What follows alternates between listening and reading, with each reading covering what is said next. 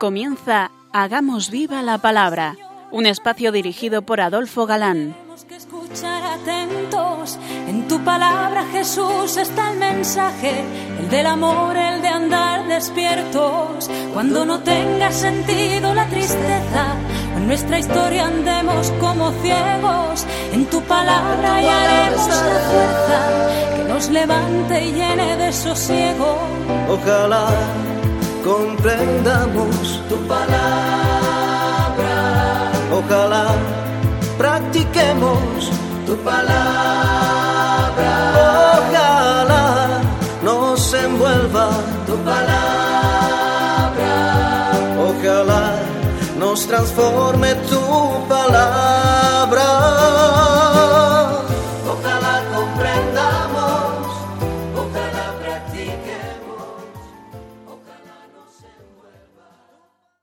Hola, queridos radioyentes. Un día más, en esta emisora de la Madre, nos acercamos a la palabra de Dios, buscando en vuestra compañía su vigencia y fuerza para nuestra vida, pues sabemos que la palabra de Dios es siempre actual. Aquí estamos de nuevo, Ana Adolfo, y Marta, dispuestos a pasar este rato en vuestra compañía. Bienvenidos a nuestro programa Hagamos viva la palabra. hola amigos, gracias por escucharnos en esta hora un tanto intempestiva en verano. Eh, tal vez eh, sintonizáis con nosotros en el automóvil, o en la piscina, o en la playa. De cualquier modo, el momento puede ser bueno si se trata de escuchar aquello que nos interesa. Bienvenidos, por tanto, a este encuentro con la palabra de Dios. Al estar tratando Antiguo Testamento, podemos pensar que nos pilla muy lejos, muy lejos en el tiempo. Sin embargo, día tras día vemos que esto no es así, que el Señor nos habla aquí y ahora, y mediante acontecimientos antiquísimos como estos que estamos viendo. Es cuestión de afinar el oído. En la historia patriarcal del libro del Génesis, el primero que encontramos en nuestras Biblias, nos quedábamos la última emisión ante un cuadro muy interesante. Está a punto de cambiar de manos los derechos de primogenitura de los nietos de Abraham, Esaú y Jacob, los dos hijos de Isaac. Esaú es el mayor y es el que le corresponde la primogenitura, y Jacob el menor. Para mejor entender cuanto nos sigue diciendo el Génesis, veamos. Jacob es un taimado beduino, frío, calculador, cerebral y astuto. La Biblia nos ha, nos ha dicho que al nacer ya quiso suplantar al mayor y metidos en aquellos días, el ser mayor, el ser pri- primogénito, tenía suma importancia. Jacob era capaz de vérselas con cualquiera cuando entre asuntos beduinos andaba el juego. Así entenderemos la historia de cuando estuvo sirviendo al que después sería su suegro, su tío Labán, y fue capaz de aceptar el timar ayudado por su madre Rebeca a su propio padre, viejo y casi ciego, para recibir los bienes de la primogenitura como si fuese él el primogénito. Sigamos viendo, dice el texto. Esaú era impetuoso, rudo, muy materialista. Y sepamos que la primogenitura suponía, amén de doble ración en todo, La autoridad sobre hermanos, recibir la bendición con todos los bienes prometidos y el sacerdocio familiar. como Esaú era tan materialista, no valoraba cuanto de importancia espiritual y en orden a las promesas y bendiciones tenía la, primogeni- la primogenitura, perdón. Y como un día sintió hambre, un hambre atroz, y su hermano se había preparado un buen guiso, no precisamente de lentejas, pero sí de algo rojo, pues le vendió por el plato la primogenitura al ladino Jacob. Había llegado Esaú muy fatigado y con hambre, y pidió a su hermano que le diese ese guiso rojo que se había preparado. Y, como Jacob le dijese que a cambio le cediese la primogenitura, Esaú respondió, Estoy que me muero. ¿Qué me importa la primogenitura? y bajo juramento vendió Esaú la primogenitura por un plato de un guiso. Vaya ejemplo que seguirán tantos y tantos aunque pasen siglos y siglos. Por un interés pasajero e inmediato, hecha por la borda cuando tenía de bueno el ser primogénito. Le seguirán tantos que razonan así. Mejor satisfacer el placer de hoy que gozar la bendición de mañana. Jacob, por el contrario, se priva de algo que podría satisfacerle hoy por la bendición y con ella de cuantas promesas ya venía pasando de Abraham a Isaac y de Isaac al que recibiese ahora la bendición. Por la astuta madre Rebeca fue engañado Isaac, viejo y ciego, como hemos dicho, y bendijo a Jacob, quien recibió todos los derechos que debía haber recibido Esaú. Y como la bendición era eficaz e irrevocable, la suerte estaba echada. Isaac bendijo a Jacob diciendo, Que te sirvan los pueblos y se postren ante ti las naciones. Sé señor de tus hermanos. Maldito quien te maldiga y bendito quien te bendiga. Pese al fraude, Isaac debió entender que Dios lo había permitido por alguna razón, cuando Esaú recurrió a él también pidiendo bendición. Isaac le dijo, Vivirás de tu espada y servirás a tu hermano. Esaú quiere matar a Jacob y entonces huye a Mesopotamia con el consejo de Isaac que allí tome esposa de entre las parientes y no de extranjeras. La Biblia, que es palabra de Dios, no nos dice que, que Rebeca y Jacob obraran bien. Lo hicieron, fijaros bien, en el uso de su libertad, y Dios respeta siempre nuestra libertad. El misterio está en que, aunque Dios respeta la libertad de los hombres, siempre quedan cumplidos sus designios. Misterio, pero verdad. En la huida de Jacob hay un suceso de suma importancia, porque Jacob tiene un interesante sueño. Veía una escala apoyándose en la tierra y bajaban los ángeles de Dios junto a él. Estaba Yahvé que le dijo, Yo soy Yahvé, el Dios de Abraham, tu padre y el Dios de Isaac. La tierra sobre la cual estás acostado te la daré a ti y a tu descendencia. El pueblo de Dios contará ya con tierra propia que Dios le asigna, pero Dios siguió diciéndole en el sueño lo que ya había anticipado a Abraham sobre la descendencia. Será como el polvo de la tierra.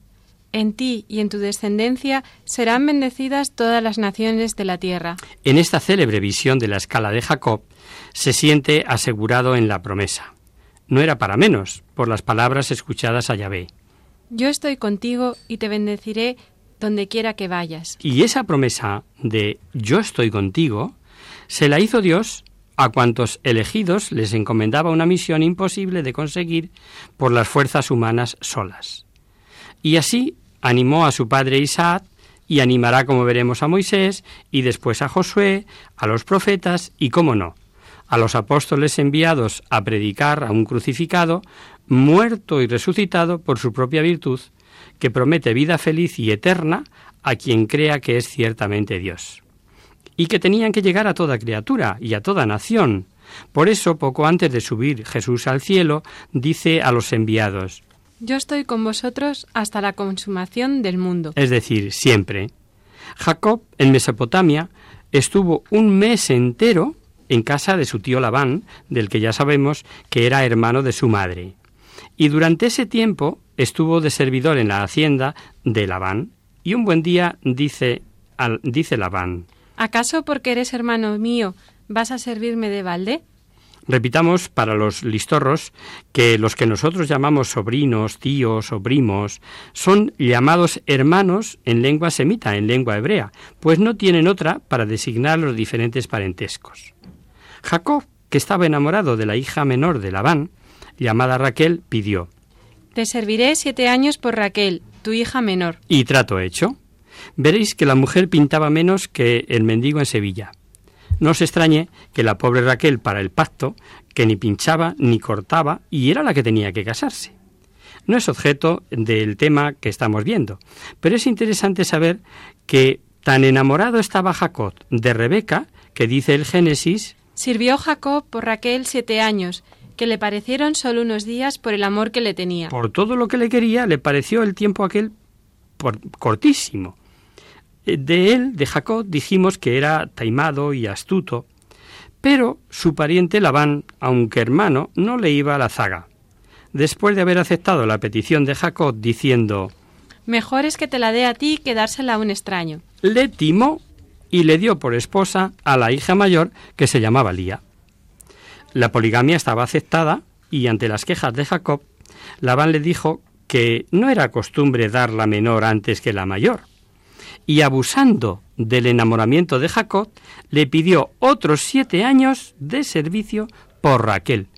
Y pasmaos, Jacob aceptó. A pesar de estar permitida la poligamia, digamos, lo cierto es que la Biblia nunca deja en buen lugar eh, ni manifiesta como cosa buena el que en una casa haya más de una esposa. Es en cierto modo natural que hubiera envidias, problemas. Dice el texto que Jacob amó más a Raquel que a Lía. Dios irá pidiendo a su pueblo irse elevando moralmente poco a poco, venciendo costumbres no buenas del tiempo y del entorno. Y así veremos cómo Dios ordenó a Moisés, el legislador, No tomarás a la hermana de tu mujer para hacer de ella una rival suya, descubriendo su desnudez con la de tu mujer en vida de ésta. Leyendo la historia parece como que Labán y Jacob apostaban a ver cuál de los dos era más capaz de engañar el uno al otro. Jacob prosperó en Hacienda. La historia de cómo logró Jacob enriquecerse con la ayuda de Dios a expensas de Labán, que lo había explotado, es un cuadro realista. Dios se vale de segundas causas. Y Jacob dominaba los conocimientos de los pastores seminómadas muy prácticos en los procedimientos de la cría del ganado. Las dos esposas rivalizaban y luchaban por ser madres. Su deseo era tener muchos hijos, y en su afán de dejar mucha descendencia, cedían a sus esclavas para que concibiesen del marido, siendo los nacidos adoptados como hijos de ellas. Muy significativo es ver que la fecundidad la otorga Dios y a la primera fue a para compensarla de no ser apreciada como Raquel, dice el Génesis. Vio Yahvé que Elía era desamada y la hizo fecunda, mientras que Raquel era estéril. Además de los adoptados, nacidos de su esclava, también Dios escuchó las lágrimas de Raquel. Acordóse Dios de Raquel, la oyó y la hizo fecunda. Jacob, de este modo, así, entre esclavas y esposas, tuvo doce hijos. Y es muy interesante mm, referir a Dios el éxito logrado que enlaza con el linaje patriarcal. Ya tenemos aquí, con los doce hijos de Jacob, las doce tribus de Israel. Y mientras los hijos de las esclavas quedarán relegados a un plano secundario, los que habían de tener un papel destacado en la comunidad israelita eran los hijos de las esposas, concretamente Rubén, Simeón, Leví, Judá, José Benjamín, todos ellos hijos de Lía y de Raquel. Dice el padre Juan Prado que en todo este zurcido histórico literario se descubre siempre el hilo de oro de la providencia especial de Dios, que recorre todas las páginas del Antiguo Testamento. Sin dar aviso a su suegro, un buen día huye Jacob con toda su familia y ganados. Labán sale en su persecución, pero Dios no falla. La promesa hecha a Abraham hemos visto que pasó a Isaac y que de Isaac pasó a Jacob. Y las malas intenciones de Labán las corta Dios que le avisa en sueños. Fijémonos porque mm, cuando se encontraron eh, tío y sobrino, o suegro y, y yerno, dice Labán, Mi mano es suficientemente fuerte para haceros mal, pero el Dios de tu padre me ha hablado diciéndome, Guárdate de decir a Jacob cosa alguna, ni en bien ni en mal. Por tanto, libre ya Jacob, prepara el volver a su tierra y el encuentro y muy posible enfrentamiento con su irritado hermano Esaú. Acordaos que salió huyendo. Envió para ver cómo andaba la cosa a mensajeros, y astuto y diplomático ordenó dijesen a su hermano que volvía muy rico, pero la respuesta de los mensajeros fue Hemos ido a ver a tu hermano Esaú, y viene él a tu encuentro con cuatrocientos hombres. casi nada. A Jacob de momento no se le ocurrió más que dividir rebaños, ganados, camellos, pensando Si encuentra Esaú una parte y la destroza, tal vez pueda salvarse la otra. Ahí vemos que Jacob ponía cuanto podía él poner por su saber y su entender. Pero sabe que es Dios el que puede solucionar en la papeleta y a Dios di- dirige él una preciosa oración que comienza diciendo Dios de mi padre Abraham, Dios de mi padre Isaac, Yahvé que me dijiste vuelve a tu tierra, que yo te favore- favoreceré. Y a Dios reconoce la, lo poca cosa que era para las gracias recibidas. la pobreza con que pasó el Jordán de ida y la riqueza con que vuelve, y pidió a Dios. Líbrame, te ruego, de la mano de mi hermano, de la mano de Saúl. De cuanto tenía, preparó varios presentes para que sus criados se adelantasen y los ofreciesen como regalo a su hermano. Y aquella noche, este es el episodio al que hacíamos referencia, vivió Jacob medirse solo, pasado el Jordán, mm, tiene una lucha con alguien, según unos traductores, con un hombre misterioso, según otros, con un ángel, según dirá Oseas. Y dice el libro del Génesis. Y habiéndose quedado Jacob, solo estuvo luchando alguien con él hasta el rayar el alba. El misterioso luchador, viendo que no podía con Jacob, le dio un golpe en la articulación del muslo y lo dejó cojo. Y como quiso acabar la lucha alegando que ya salía la aurora, Jacob dijo que no, que no le dejaba marchar si antes no le bendecía. El personaje preguntó a Jacob ¿Cuál es tu nombre? Jacob contestó En adelante no me llamarás Jacob, sino Israel, pues has luchado con Dios y con hombres y has vencido. Jacob fuerza a que le bendiga el personaje, una vez ha reconocido que se trata de un adversario de carácter sobrenatural. Aquí vemos una representación admirable del combate espiritual. Dios no se deja vencer por la oración insistente y perseverante, perdón, Dios se deja vencer por la oración insistente y perseverante del hombre. El episodio, en cualquier caso, es un tanto misterioso, pero no se puede dudar que hay una revelación de ayuda divina al que recibió las promesas de su abuelo Abraham. Su dura lucha fue tal vez sobre su vocación. Dura lucha es la de la vocación, la de cualquier vocación. Y un ser sobrenatural le hizo ver su fortaleza de luchador. Con el cambio del nombre de Jacob, se sintió otro. ¿Con qué armas vencía Jacob? Jacob vencía habitualmente con astucia, con granujería, con taimada habilidad. A partir de este episodio de la lucha, Jacob es otro. En adelante el elemento espiritual prevalecerá y sabe que contará con la ayuda divina, pues se agarró a ese ser sobrenatural sin soltarle hasta tener su bendición. Vamos, si os parece, ahora a hacer una breve pausa musical.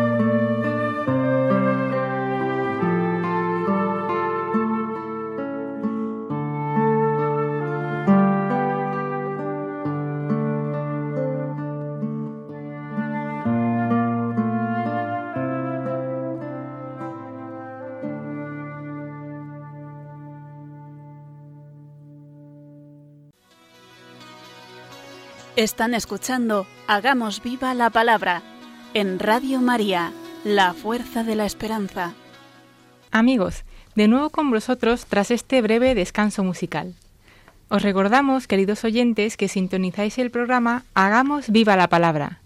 Si queréis contactar con nosotros vía correo postal, lo podéis hacer a Radio María, Paseo Lanceros número 2, primera planta, 28024 de Madrid o si lo preferís al correo electrónico hagamos viva la palabra arroba radiomaria.es. Para los que os acaban de incorporar, decirles que estamos desarrollando el curso de la historia de la salvación a través de los libros históricos del Antiguo Testamento. Nos quedábamos antes del descanso comentando el pasaje de la lucha que Jacob, que Jacob había tenido con ese misterioso personaje y que dio lugar al cambio de nombre, y con el nombre, como sabemos, va la misión. Deja de llamarse Jacob para ser Israel, padre de los doce hijos que constituirán las doce tribus de Israel, el pueblo elegido de Dios, al que va a hacer depositario de sus promesas de salvación y que se irá concretando paulatinamente. Tras este suceso, ¿qué pensáis que le ocurrió cuando se encontró con su hermano Esaú? Esaú, recordad, llegaba con sus cuatrocientos hombres. Jacob repartió los hijos entre las mujeres y siervas, y él se puso delante, y se postró siete veces antes de llegar a su hermano. Esaú corrió a su encuentro, le abrazó, cayó sobre su cuello y le besó. Ambos lloraban. Dice el padre Severino Croato, comentarista de estos libros históricos, como sabéis, que si bien Dios habla a los patriarcas en cualquier país, Solo en la tierra de la gran promesa se les aparece. Dijo Dios a Jacob, Anda, sube a Betel para habitar allí, y alza allí un altar al Dios que te apareció cuando huías de Saúl, tu hermano. Jacob y sus hijos y sus siervos, que eran muchos, comienzan a dar culto al único Dios. Entregan todos sus dioses, sin excluir figuras que eran joyas, y jamás Dios admitió compañía de falsos dioses en el culto que se le ofrece. Y allí vuelve a escuchar que su nombre ya no es Jacob, sino Israel, y escuchó para él la promesa. Se le aparece Dios y le dice, Sé prolífico y multiplícate. De ti saldrá un pueblo, un conjunto de pueblos. Saldrán reyes. La tierra que di a Abraham y a Isaac te la daré a ti. Jacob, con todos los suyos, se instaló ya en Canaán y muerto Isaac heredó toda su fortuna, y la historia y la promesa seguirá con sus hijos. El hijo mayor era Rubén, pero cometió una felonía abusando de la concubina de su padre, por lo que perdió la primacía. En las mal llamadas bendiciones, mejor oráculos, de Jacob, dichas sobre sus hijos a la hora de morir, leemos que a Rubén le dice Herviste como el agua, no tendrás la supremacía, porque subiste al lecho de tu padre. La primacía debió, por tanto, pasar a Judá. Por eso para él y su tribu y su tribu fue un oráculo que, entre otras muchas cosas, decía Tú en verdad eres Judá, te alabarán tus hermanos, postraránse ante ti los hijos de tu padre. Cachorro de león, Judá, no te faltará de Judá el cetro hasta que venga aquel cuyo es. Hay un sentido mesiánico en este vaticinio. Seguro que los que estáis acostumbrados a Sagrada Escritura, cuando habéis leído lo que ha dicho Ana, os suena. Los santos padres relacionan esta profecía con la expresión del Apocalipsis referida a Cristo. San Juan veía el rollo de los designios divinos secretos y la voz del ángel gritando con potente voz ¿Quién es digno de abrir el libro y romper sus sellos? Y como vio que nadie era capaz, ni el cielo ni en la tierra, de abrir el libro y soltar sus sellos, Juan lloraba mucho, pero un anciano le dijo No llores, ha triunfado el león de la tribu de Judá, el retoño de David.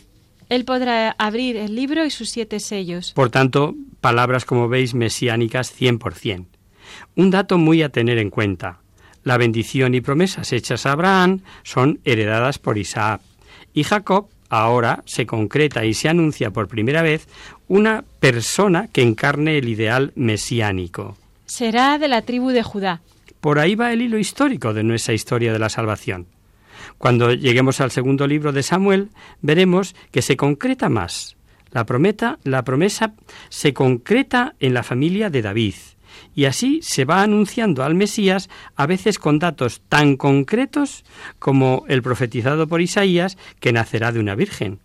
La doncella, doncella concibe y da a luz un hijo y le pondrá por nombre Emmanuel, que como sabemos quiere decir Dios con nosotros. O el anuncio del profeta Miqueas. El Mesías nacerá en Belén. Después de este anticipo obligado sobre los últimos días de Jacob, volvemos un poco atrás, porque si bien el curso trata eh, de dar pinceladas salientes de cada libro, en orden a seguir esta historia de la salvación, tenemos una página, ¿sabéis cómo ha sido considerada?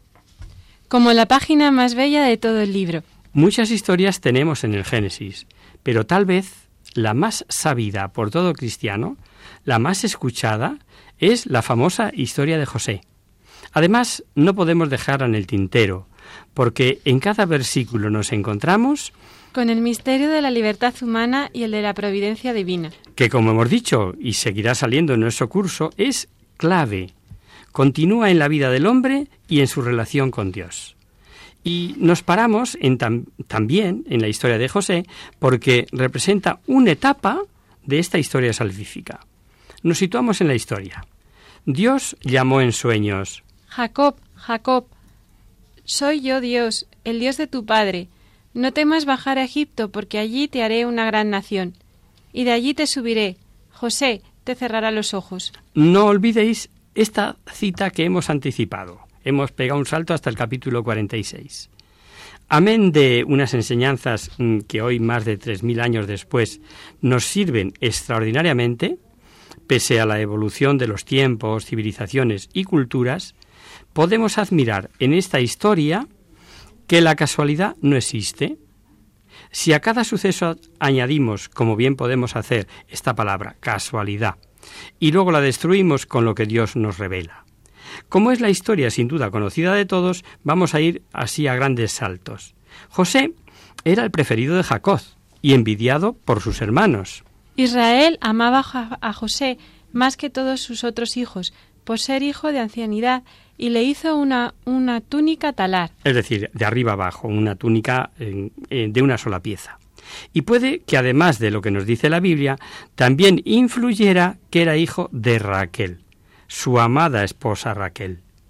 Y entre que era el más amado y entre que tenía unos sueños donde se veía adorado por sus hermanos y, y dominador de todos ellos, dice el libro, estos sueños y las palabras de José fueron causa de que le odiaran todavía más. Claro. Y el padre incluso le reprochó si con esos sueños daba a entender que hasta su padre, su madre y sus hermanos tenían que adorarle. Pero lo cierto es que el padre mm, otra le quedaba por dentro, porque cuenta la historia. Sus hermanos le envidiaban, pero a su padre le daba que pensar. Le daba que pensar. Y así las cosas, como un día mandara Jacob a José que fuese a ver si sus hermanos estaban bien, estos, al verle llegar, maquinaron matarle y se dijeron Aquí viene el de los sueños. Vamos a matarle y le arrojaremos a uno de estos pozos. Pensaron decir a su padre que había sido devorado por una fiera, pero Rubén dijo que no era bueno mancharse de sangre pensando salvar a José, y quedaron en tirarle al pozo. Por casualidad, el pozo estaba seco si bien José no hubiera podido salir por sí solo, aunque estuviera seco. Y mire usted por dónde una caravana de ismaelitas con camellos cargados pasaba por allí casualmente, porque estas, estas caravanas no pasaban cada día, o sea que se dio esa casualidad. Los hermanos lo pensaron mejor. Sacaron a José, subiéndole del pozo y por veinte monedas de plata lo vendieron a los ismaelitas que iban a Egipto. Pero otra vez, qué casualidad, Rubén, que es el que quería salvar a José, no estaba en ese momento, por eso pudieron volverlo, venderlo. Volvió Rubén al pozo, no estaba José y se rasgó las vestiduras. José tuvo suerte. Por casualidad, fue comprado por el jefe de la guardia del faraón y no le faltó la ayuda de Dios hasta el punto de que se dio cuenta de ello su señor. Su señor el egipcio vio que Yahvé estaba con él, y que todo cuanto hacía, Yahvé lo hacía prosperar por su mano. Dios bendijo por aquella casa, y el ministro del faraón dejó todo en manos de José. José era de hermosa presencia, de bello rostro, así lo pinta el escritor sagrado, pero si por la ayuda divina todo marchaba bien, por la esposa de Putifar, señor de José, la cosa se complicó. ¿Y de qué manera? Dice la historia que la mujer puso en José sus ojos. Le asediaba un día y otro día, pidiéndole que se acostase con ella. Y José ni escuchaba ni quería estar con ella. Tal vez, para no humillar la vanidad de la mujer, alegaba que su señor le había puesto al frente de todo, que de nada le pedía cuentas y que nada se había reservado salvo ella, por ser su mujer. Y notemos lo que José decía. ¿Voy a hacer yo una cosa tan mala y pecar contra Dios? La mujer insistía, y un día le cogió por el manto, y él, dejando el manto, salió corriendo y huyó. Tengamos en cuenta que Moisés, de parte de Dios, todavía no ha dado al pueblo los diez mandamientos, que recogen el sexto y el noveno, de no fornicar y no desear la mujer de tu prójimo, o no cometerás actos impuros, como se resume generalmente. Aún falta tiempo hasta la entrada de Moisés en la historia. Tenemos una verdad que nadie debe olvidar. Es natural que la Biblia en los tiempos más antiguos nos presente ya como pecaminoso las uniones carnales ilícitas, y que enlace la nobleza y fidelidad de José hacia su Señor. Porque todo esto está en la ley natural. Querer o no querer para mi prójimo lo que para mí quiero o no quiero es la ley puesta por Dios en el corazón humano. En el corazón de todos los seres humanos. Pemán, en su obra El Divino Impaciente, pone en boca de San Ignacio esta sentencia. No hay virtud más eminente que hacer sencillamente lo que tenemos que hacer. El amor de la mujer se tradujo en odio y tenía en manos su prueba, la prueba, el manto del joven. Gritos, calumnias, palabras de desprecio contra José, alegando a gritos que habían traído a un hebreo para que se burlase de ellos, y cuando llegó su esposo, la calumniadora renovó la acusación presentándose ante él como víctima de un atropello fallido. Este siervo hebreo que nos has traído ha entrado a mí para abusar de mí la seductora fracasada se presenta como virtuosa. ¿Nos suena? Sin comentarios. Cualquier parecido con personajes de, tertulias televisivas es pura coincidencia. Resultado. El Señor, encolerizado, coge a José y a la cárcel. Pero Dios no abandona al justo en la tribulación. Y en la cárcel igualmente fueron a parar junto a José dos importantes ministros, el copero y el repostero del rey, dos hombres que tenían que ser de su confianza, dada la facilidad que había de envenenar al rey si no se tenía en estos cargos hombres de confianza. Los dos, preocupados por el fin que les esperaba, soñaron, y los sueños fueron interpretados por José que les anunció lo que a cada uno le esperaba y que se cumplió fielmente.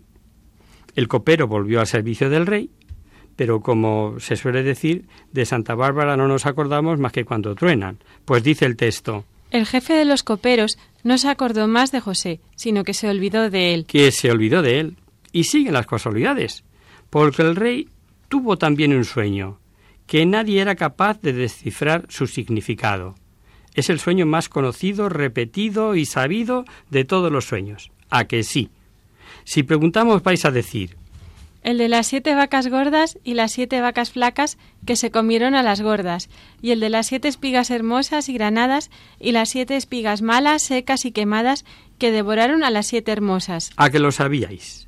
Y Santa Bárbara debió ordenar al trueno porque fue entonces cuando el copero se acordó de José de sus poderes, y así se lo dijo al faraón, que estaba indignado con sus adivinos y no tenían ni idea. Bueno, como le suele pasar a todos los adivinos. Y contó el sueño a José. Y José nos dio a todos una buena lección. Aprovechó la oportunidad y diciendo una monumental verdad, empezó por revelar al faraón que sólo Dios es capaz de saber cuánto va a ocurrir. Por supuesto, no podía pensar el faraón en otro Dios que el Dios de los hebreos. Y dijo José cuando le pidieron que interpretase No yo, Dios será el que dé una respuesta favorable. unamos tres cosas. La fe de José, la confianza que tenía en la ayuda divina y el saber que cuando hay ciclos de abundancia en las cosechas, lo prudente es guardar, administrar, no derrochar, para hacer frente a los ciclos de escasez. ¿Cumple Dios sus promesas? Pues ahí tenemos a José. Visir de todo Egipto, casi nada, y por el reconocimiento de que por Dios sabía tanto José.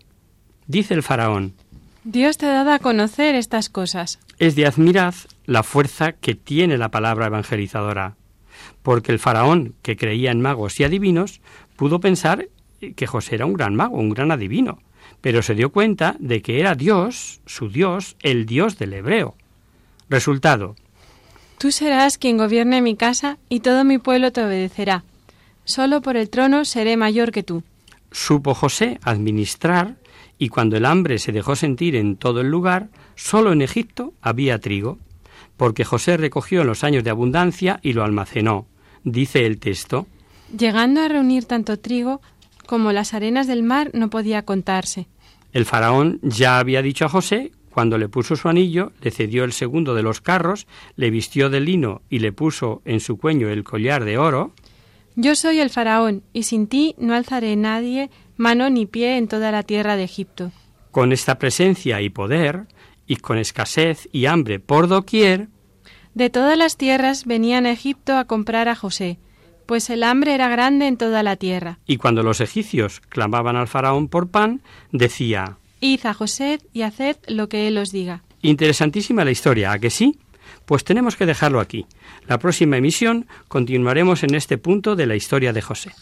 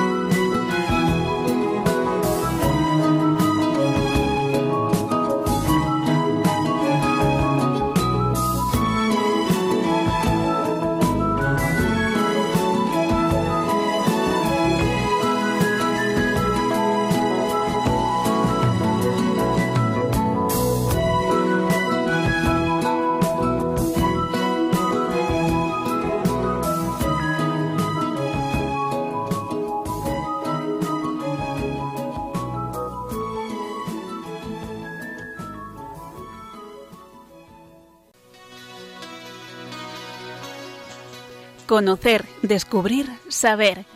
En Hagamos Viva la Palabra.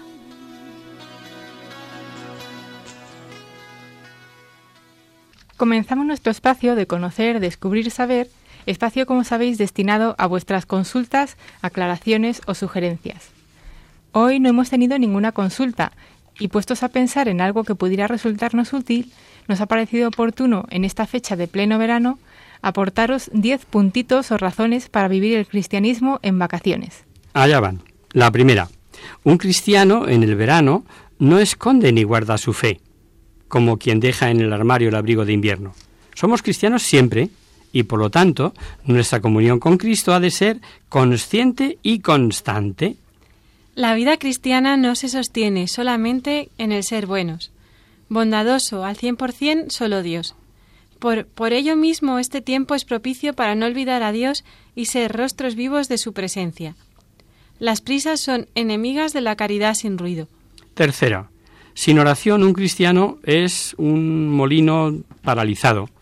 Muchos de nuestros fracasos y deserciones se deben a que hemos roto la línea telefónica con el Señor. La oración nos hace fuertes, nos clarifica, nos hace reflexionar y llevar a cabo la voluntad del Padre. La Eucaristía, además de obligación moral, es una necesidad física y espiritual. Si ya con ella nos resulta llevar una vida relativamente cristiana, duro, sin ella nos convertimos en marionetas del mundo. Quedamos a merced del único alimento material que el mundo ofrece o que el escaparate efímero nos presenta. En el verano vamos buscando el sol. El culto al cuerpo no puede estar por encima de la adoración a Dios. Él sí que es el único sol de justicia. Es quien broncea de verdad aquellas entrañas que sin verlas sabemos que son importantes para ser solidarios con los demás y amantes de Dios, el corazón y el alma. Dime qué lees y te diré cómo piensas. ¿Acaso un cristiano no ha de nutrirse con palabras de esperanza? Un buen libro con criterios cristianos será garantía de un pensamiento recto, de una conciencia lúcida. La creación la ha puesto Dios para nuestro deleite. Nuestra tierra está sometida a una constante alteración y degradación, fruto de las ansias de disfrute del hombre. Respetemos el entorno donde descansemos y gocemos de tantas cosas buenas que el Señor pone a nuestro alcance. Cuesta siglos repoblar la tierra, solo horas incendiarla. La belleza, el arte, la música clásica no puede llevar al encuentro, nos puede llevar al encuentro y al disfrute personal de Dios. Un santuario es una puerta abierta a la fe. María Virgen es una mano que nos empuja hacia el Señor. La grandiosidad de un templo es un aperitivo de la gloria que nos aguarda en el cielo. Disfruta de la huella que el hombre ha dejado a través del arte y como fruto de su fe. El silencio y la contemplación junto al mar, la escalada de montañas como signo de nuestro esfuerzo por llegar al cielo, nuestro descanso como antesala lo de que un día será vivir nuestro vivir eterno para Dios con nosotros, pueden ser reflexiones que nos ayuden a vivir este tiempo estival con sentido cristiano. En el valle o en el mar, en la montaña o en la aldea, adentrados en el bosque o perdidos en un desierto, frente a una catedral o por las calles de una gran ciudad, no olvidemos que somos cristianos, no olvidemos que Dios va con nosotros. Espero que a todos nos ayuden estos pensamientos y reflexiones, a disfrutar del descanso y las vacaciones. Os lo deseamos de corazón, queridos oyentes. Y hasta aquí, queridos amigos, el programa de hoy.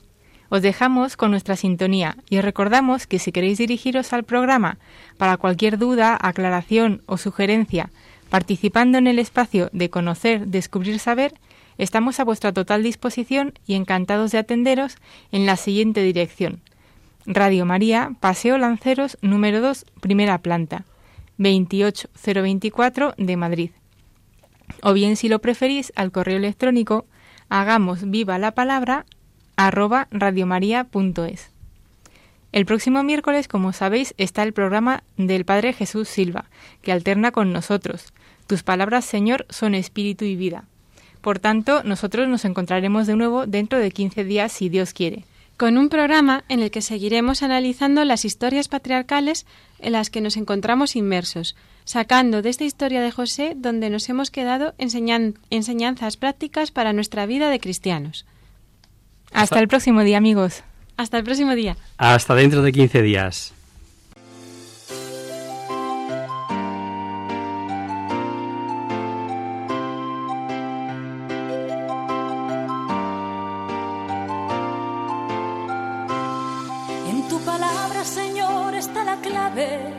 Solo tenemos que escuchar atentos. En tu palabra, Jesús, está el mensaje, el del amor, el de andar despierto. Así concluye Hagamos viva la palabra con Adolfo Galán. Andemos como ciegos, en tu palabra y haremos la fuerza que nos levante y llene de sosiego. Ojalá comprenda.